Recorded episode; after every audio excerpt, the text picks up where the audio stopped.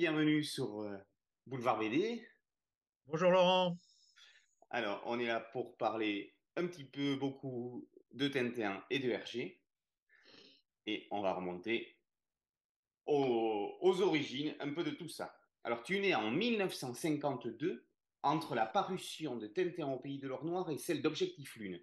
Quel est ton plus vieux souvenir avec le reporter à la houppe? Oui, exact. Je suis né en fait pendant la gestation de On a marché sur la Lune, précisément. hein. Euh, le premier souvenir, bah, c'est le premier livre de Tintin que j'ai eu entre les mains. C'est L'île Noire. Euh, J'avais 4 ans, donc je ne savais pas encore lire. Et après, tout s'est enchaîné progressivement. Mais le, plus vieux souvenir, c'est L'île Noire avec le fameux gorille. Alors, de quelle façon ensuite a-t-il accompagné ton enfance et ton adolescence? Moi, je dirais sans interruption, en fait, hein, euh, dans l'enfance et dans, dans l'adolescence. Euh, je crois qu'à 11 ans, euh, j'avais déjà à ma disposition la, la totalité de ce que j'appelle le cœur de l'œuvre. Alors, on peut préciser que le cœur de l'œuvre démarre avec le diptyque en Orient et en Extrême-Orient, c'est-à-dire les cigares du pharaon et le lotus bleu. Jusqu'au bijou de la Castafiore, hein, c'est-à-dire euh, ce que je considère moi un peu, mais on en reparlera comme la, comme la fin de l'œuvre. hein, c'est-à-dire que, euh, comme je dis toujours, les, euh, s'il y avait l'œuvre d'Hergé s'était arrêtée au bijou de la Castafiore, ça n'aurait pas été dramatique. Je pense que les deux albums suivants sont peut-être un petit peu, un petit peu de trop. Et donc, à chaque sortie de l'album, après, à partir de l'âge de 16 ans, donc 68, euh, Vol 714, 60, euh, euh, 76, les Picaros, et puis après, ah bah, à 34 ans, la, la réédition de l'Alphart euh, avec les esquisses. Ouais, en 86. En 86, la première. Adulte, tu ne l'as jamais quitté? Pas vraiment, bah, je ne l'ai jamais quitté, je l'ai, je travaillais quand même, je, je, je le relisais pas tous les jours, mais c'est vrai qu'il y a une, un phénomène avec Tintin qui est une relecture euh, très, euh, très répandue chez les, chez les tintinophiles qui l'ont connu quand ils étaient, euh, quand ils étaient enfants. J'ai pris des notes beaucoup parce qu'il y avait des choses qui me venaient à chaque fois que je voulais garder, dont je voulais garder trace. Et puis, à un moment donné, euh, je l'ai- j'ai eu envie, enfin, il y a eu un, espèce de déclic, euh, euh, pas au sens de Manara, hein, mais vraiment euh, une amie vénézuélienne avec qui on parlait de Tintin qui m'a dit, mais pourquoi, pourquoi tu fais fais pas quelque chose de tout ça? Tu, tu devrais faire un livre et tout. Et puis, je sais pas pourquoi, bah, tout d'un coup, je me suis dit, je sais pas, ça devait être en 2012, tu vois, il y a, il y a 10 ans. Je me suis dit, bah oui, elle a raison, finalement, je devrais peut-être mettre un peu un, réfléchir à tout ça, puis mettre mes notes euh, euh, noir sur blanc, puis peut-être voir s'il n'y a pas un éditeur qui, qui serait intéressé, C'était, euh, ça. Et alors, ça, euh, pose la question d'ailleurs, cette histoire de, cette question que tu posais sur euh, à quel moment on l'a lu, est-ce qu'on était enfant, etc. Moi, je suis persuadé qu'on est plus marqué par Tintin si on le découvre tout petit que si on le lit à, l'âge adulte. C'est-à-dire que j'ai du mal, euh, je ne dis pas que ça n'existe pas, mais je pense que quelqu'un qui le découvre quand il a 40 ou 50 ans, qu'il l'a jamais lu avant, il ne va pas être imprégné et marqué euh, par euh, ce que Freud appelait des scènes primitives, c'est-à-dire des, choses dont il rêve la nuit ou qui l'ont impressionné hein, quand il était petit. Je pense à Raskar Kapak, je pense à, au Yeti, je pense à l'image de, l'éclipse dans l'étoile mystérieuse. Je pense au gorille, Ranco de l'île Noire. Enfin, euh, des, des- des- des images fortes, certains rêves. Ouais. Je pense que c'est. c'est- Et d'ailleurs, les grands, la plupart des grands tintinologues que je connais, ils l'ont découvert euh, à 5 ans ou à 6 ans. Ouais. Alors, ce, ce premier livre, en 2016, qui a été édité en 2016, c'est donc Le Mystère Tintin, les raisons d'un succès universel. Hergé lui-même, il ne le comprenait pas, ce, succès. Alors, sans, sans réécrire le livre que l'on peut trouver aux impressions nouvelles, comment analyses-tu l'universalité de ce héros? Oui, Hergé, tu, tu as tout à fait raison. Hergé, il parlait même d'un malentendu quand on lui parlait du succès de Tintin. Hein, il y a la fameuse anecdote où il dit J'ai reçu une lettre de Calcutta, mais comment est-ce que c'est possible euh, que des gens euh, aussi différents culturellement et tout s'intéressent à ce, à ce petit héros, quand même européen, belge au départ, européen Et c'était, pour lui, je ne pense pas de la fausse modestie. il avait du mal à s'expliquer et c'est une question que tout le monde continue d'ailleurs à, à se poser. Alors, deux mots sur l'histoire de ce livre, puisque c'est euh, pour moi le premier, et donc euh, là où j'ai rassemblé mais vraiment euh, l'ensemble de mes, de mes notes, c'est vraiment un, travail de plusieurs années. Au départ, je voulais qu'il y ait des images, des vignettes de Tintin, donc je l'avais proposé chez, chez Moulinsart, et on, on m'avait proposé de le faire en coédition entre Gallimard, Casterman, hein, qui est avec Gallimard, et Moulinsart. Donc le directeur de Moulinsart était, était d'accord, le directeur de euh, Casterman, Benoît Mouchard était d'accord, Charlotte Gallimard était d'accord, tout le monde était d'accord. Et puis ça a duré, ça a duré. Puis au bout de deux ans, il y a eu une opposition, euh, et je ne sais pas d'où. Hein, et donc euh, ça ne s'est pas fait. Et euh, c'est là où je me suis tourné vers les impressions nouvelles, donc qui est dirigé par Benoît Peters et euh, je n'ai pas été euh, très contrarié. On a, on a essayé d'avoir des images, on n'a pas réussi. Mais euh, je, je, pense que c'était une très bonne chose que ça soit publié dans cette maison qui a accueilli beaucoup d'ouvrages majeurs sur, sur Tintin. Alors, pour l'histoire du livre en, elle-même, bah, j'ai essayé de donner les différentes raisons qui, qui, sont multiples, qui se superposent qui peuvent expliquer euh, le succès universel de Tintin, sa pérennité aussi quelque part, hein, le fait que euh, ça continue 46 ans après les Picaros, c'est-à-dire 76, alors qu'il n'y a pas eu de nouvel album. Et puis, dans la deuxième partie du livre, alors les raisons, ben, je ne vais pas les détailler, c'est le, divers multiplicité des niveaux de lecture, euh, indétermination de Tintin, possibilité de s'identifier, euh, la clarté du récit, la clarté de, l'image, etc. Et puis, euh, dans la deuxième partie, j'analyse en détail une raison qui me paraît majeure, qui n'a pas été, euh, pas du tout même, euh, analysée nulle part, qui est la régularité de la structure des Tintins. Euh, ça touche pas les trois premiers qui étaient sous forme feuilletonesque, hein, Soviet, Congo, Amérique. Donc là, c'est des, des séries de, de bandes, il n'y a pas vraiment de, structure organisée. Et je, je m'aperçois que ça ne.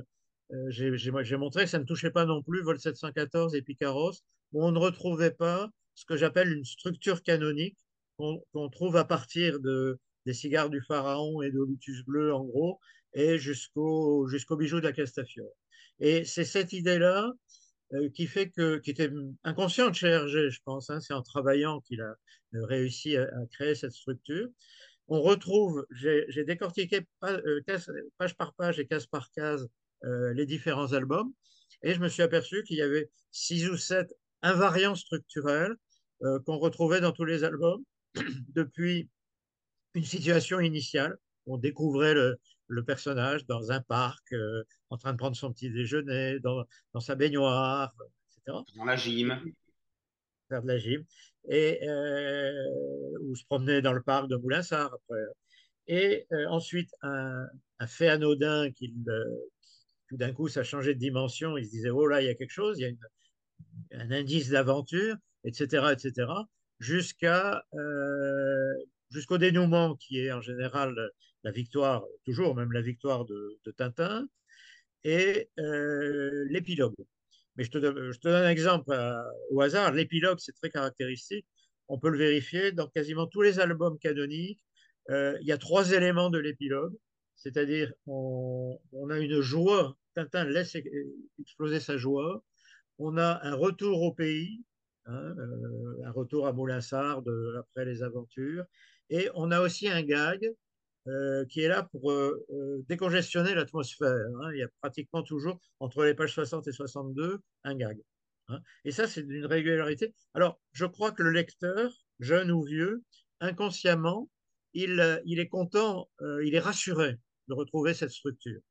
Hein, quelque part. Et je crois que ça, c'est une des raisons. Alors, j'essayais de voir si on pouvait faire la même chose, évidemment, avec Astérix ou, ou avec euh, des tas d'autres bandes dessinées.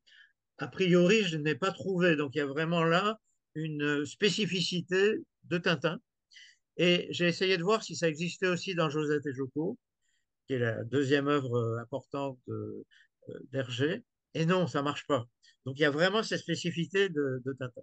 Et dans Kik et évidemment non, puisque ce sont là encore des, bandes, des, feuilletons. Alors, tu publies ensuite un dictionnaire Tintin. Alors, il y a des entrées euh, classiques auxquelles on s'attend, comme les personnages. Il y en a d'autres euh, plus originales, comme euh, culpabilité ou escalier. Alors, pourtant, quand on lit un article qui s'appelle Escalier, on se dit comment on peut écrire deux pages sur les escaliers dans, dans Tintin. Et pourtant, on ne s'ennuie pas une seconde. Comment as-tu réalisé ce travail de fourmi et comment as-tu choisi ces entrées-là? Alors, l'avantage d'un dictionnaire, euh, c'est un petit peu l'esprit d'un dictionnaire amoureux, hein, c'est qu'il y a une grande subjectivité du choix des entrées pour l'auteur. C'est-à-dire que dans le dictionnaire Tintin, euh, je peux faire une demi-page sur Tintin et puis euh, trois ou quatre pages sur euh, Aristide Philosel ou Monsieur Boulu ou tel ou tel thème comme, comme escalier. Tu, tu, as parfaitement raison. Ça, c'est au choix de l'auteur. Il est évident que les très grands personnages, on a tellement écrit dessus, bon, c'était peut-être pas très intéressant que j'en fasse 10 ou 15 pages sur eux. Par contre, un petit détail, bon, je donne un exemple. Par exemple, il y a, une entrée doyen Hein, dans, mon dictionnaire. C'est-à-dire que je, cherche quel est le personnage qui serait le plus vieux, le plus âgé euh, dans Tintin.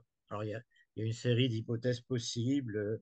Euh, Philippulus le prophète, le vieux, le vieux vendeur de scaphandres dans le, trésor de Rackham le Rouge, lui il est vieux, hein, le, euh, le, le, marin dans l'île Noire qui dit la bête, hein, il est très très âgé, qui dit n'allez pas, n'allez pas là-bas, etc. Et puis, euh, il y a le, un personnage qui il y a le père Vano, mais lui on le voit pas. Hein. c'est celui qui donne le matériel pour aller en haut des, euh, des peupliers pour aller chercher le, bijou de la, la On l'imagine vieux, on l'imagine vieux puisque euh, Haddock l'appelle le père Vano. Il y en a un qui m'a fasciné toujours, c'est le docteur Triboulet. Le docteur Triboulet, c'est dans l'oreille cassée. on le voit sur une seule image. Et Tintin a récupéré le numéro minéralogique euh, des bandits qui ont essayé de, lui passer dessus dans la rue, hein, et il récupère dans l'annuaire l'adresse où il veut essayer de les retrouver.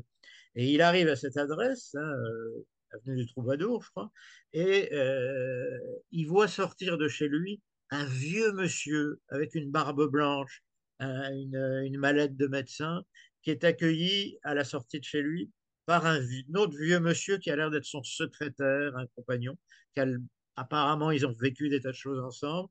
Ben, il ne serait pas étonnant que euh, ce soit entre les gens dont j'ai cité le nom là qui, qui est le, plus vieux des, des, des personnages de Tintin. Donc voilà, pour expliquer l'entrée euh, l'entrée doyen. Et puis alors, il y a aussi évidemment des, des noms propres, mais qui paraissent complètement extérieurs au monde de Tintin, qui n'y figurent pas.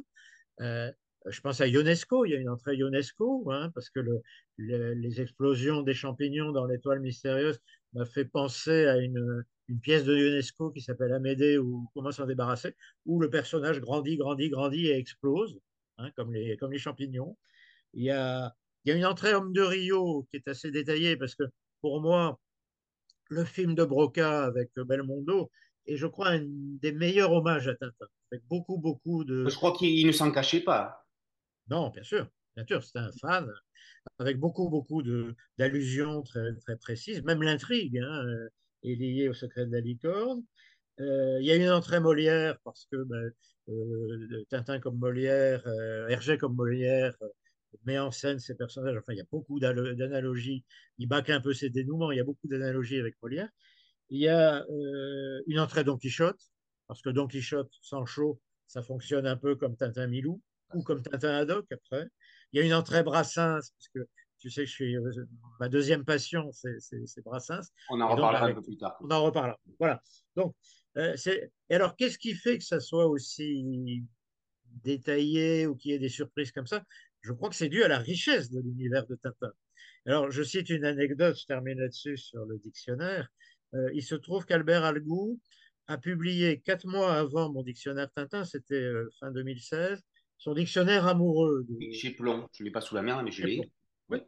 Et euh, alors, au début, ça m'embêtait un peu parce que je me suis dit, bah, on va, on va, je ne savais pas moi qui faisait ça.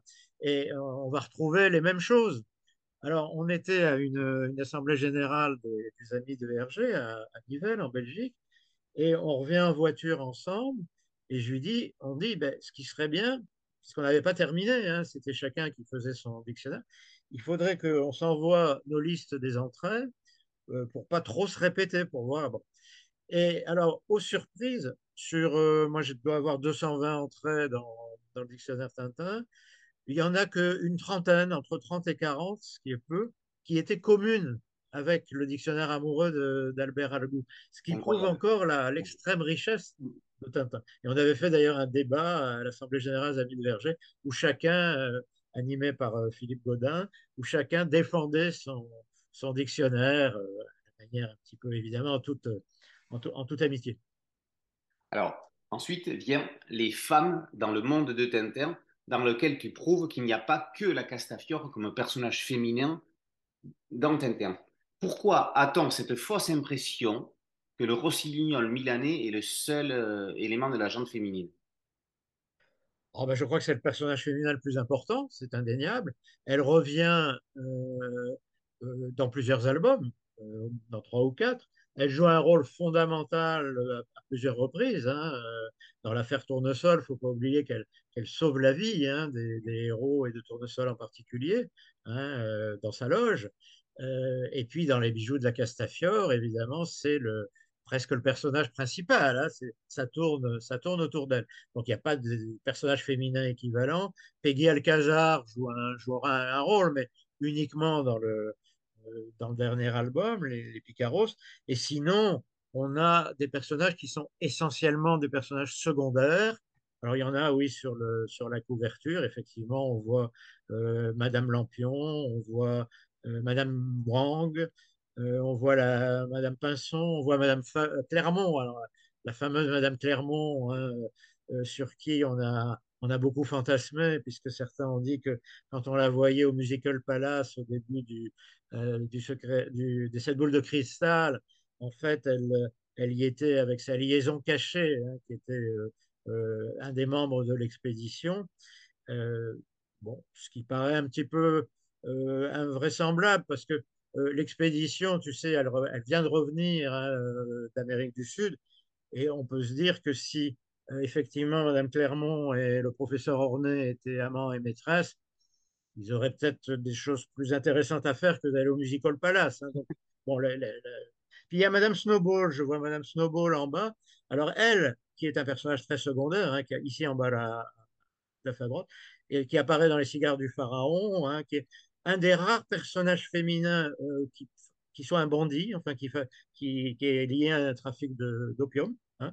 Et on la voit réapparaître, mais à titre de figurante, euh, dans l'affaire Tournesol sur six ou sept vignettes quand même. Et même dans l'Alphard, elle, elle, apparaît. Mais comme tu vois, ce sont des personnages quand même secondaires par rapport à la Castafiore. Et euh, je dirais, quand on, dit les, les femmes dans, dans, Tintin sont caricaturales euh, euh, non, je dirais qu'elles sont surtout stéréotypées, c'est-à-dire qu'elles sont surtout d'un milieu social euh, un petit peu inférieur, euh, ou plutôt dans des professions inférieures. ce sont des, des concierges, hein, des, des, femmes de ménage. Peu ont une, une, une, importance dans la société. Bon, Madame Clermont, on ne sait pas ce qu'elle fait, mais en dehors de la Castafiore, qui est la diva, et puis de Peggy Alcazar, qui est euh, mais femme d'eux, elle est femme de, elle est femme de, euh, de dictateur, en fait. Alors, c'est avec ce livre que tu débarques aux éditions Sepia, dont tu deviens rapidement directeur de collection. Comment t'es-tu retrouvé à ce poste?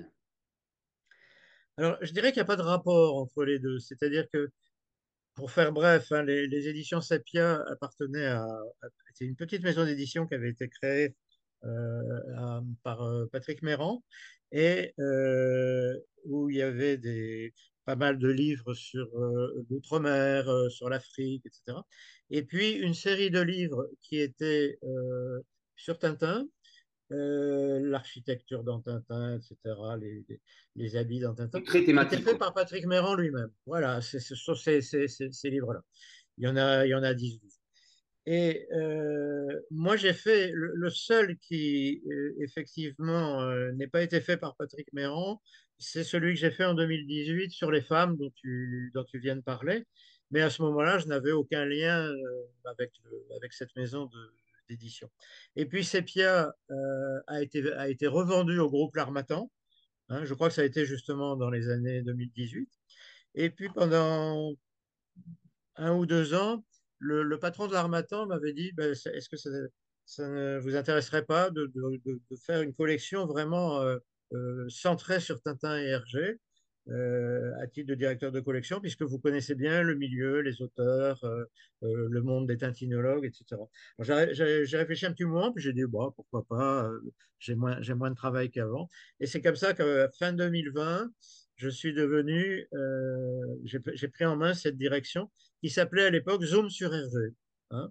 Et voilà, ben, c'est l'histoire de. Alors, il n'y a pas de rapport en fait entre la, première période Hein, et puis euh, ce qu'on a fait après avec la collection Zoom sur Hergé, sauf euh, bon, ben, le, euh, sujet qui, qui, était Hergé déjà, mais on a essayé de faire quelque chose avec une nouvelle approche. C'est pas que je. C'est plus de l'analyse de l'œuvre. Voilà, c'est plus de l'analyse. Mais alors, je dirais que mon, mon grand souci avec cette collection, D'abord, c'est la, la, recherche de qualité, c'est-à-dire de trouver des auteurs. Euh, moi, je, je, lis énormément, je suis stupéfait du nombre de manuscrits euh, qu'on m'envoie sur Tintin et Hergé. C'est incroyable. On en retient un sur euh, cinq ou un sur six. Hein. Donc, souci de qualité et surtout souci de diversité. Et ça, c'est très, très important dans, dans la collection. On en parlera après en parlant des différents livres quand je dis diversité, c'est euh, euh, d'abord euh, dans le style des livres, pas seulement des essais. Il ne faut pas que ça soit que des essais universitaires. C'est pour ça qu'on a fait de la fiction avec un roman policier. C'est pour ça qu'on a fait des bandes dessinées. Il y en a eu deux, deux romans graphiques. On a fait des, analyses d'images. Hein, on en parlera tout à l'heure. Donc, on un, par un sur chacun de ces. Voilà. Donc, tu vois, il y a vraiment un souci de diversité de registres. Il y a un souci de diversité euh, des auteurs, c'est-à-dire qu'il euh, il, y a des, il y a des Français, il y a des Belges, euh, il y a un, Brésilien récemment. Il y a un souci de diversité dans l'âge. Hein, un des petits défauts, je dirais, qui risque d'handicaper, on en parlera, la, pérennité de Tintin, c'est que malgré tout, euh, la moyenne d'âge des exégètes de Tintin, c'est minimum 60 ans. Hein. Alors, il y, a, un livre collectif que j'ai fait où il y a quand même trois, trois, trois quadragénaires qui, euh, qui écrivent dedans. Hein. Et puis, essayer de, faire venir des, femmes. Parce que euh, si tu comptes le, nombre d'ouvrages qui ont été écrits sur Tintin, il y en a à peu près 600 hein, actuellement.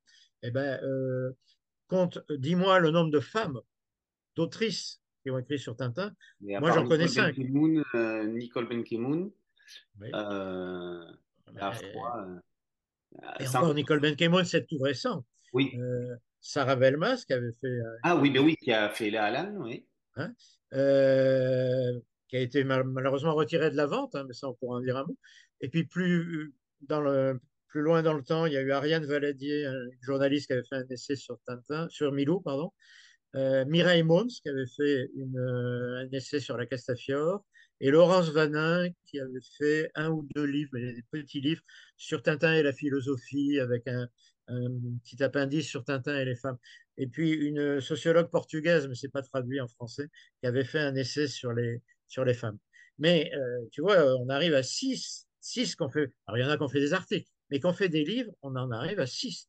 Donc il faut vraiment faire quelque chose quoi, pour essayer de, de féminiser cette niche masculine qui est, qui est Alors, revenons sur euh, chacun de ces ouvrages.